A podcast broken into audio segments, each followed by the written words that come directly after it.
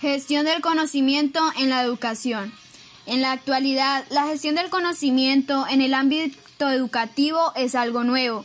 Las instituciones educativas son desde hace años gestoras de conocimiento.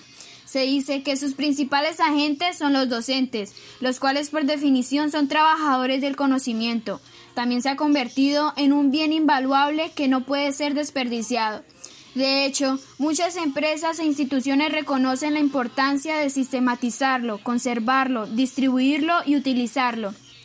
La gestión del conocimiento pretende aprovechar recursos intangibles tales como el saber que las personas desarrollan al interior de una organización, así como su propia experiencia y el conocimiento especializado sobre un tema específico, Debemos trabajar en estrategias que nos ayuden a tener mayor autonomía en nuestro aprendizaje, ya que no contaremos con el apoyo de un docente para guiarnos y recordarnos todas nuestras responsabilidades.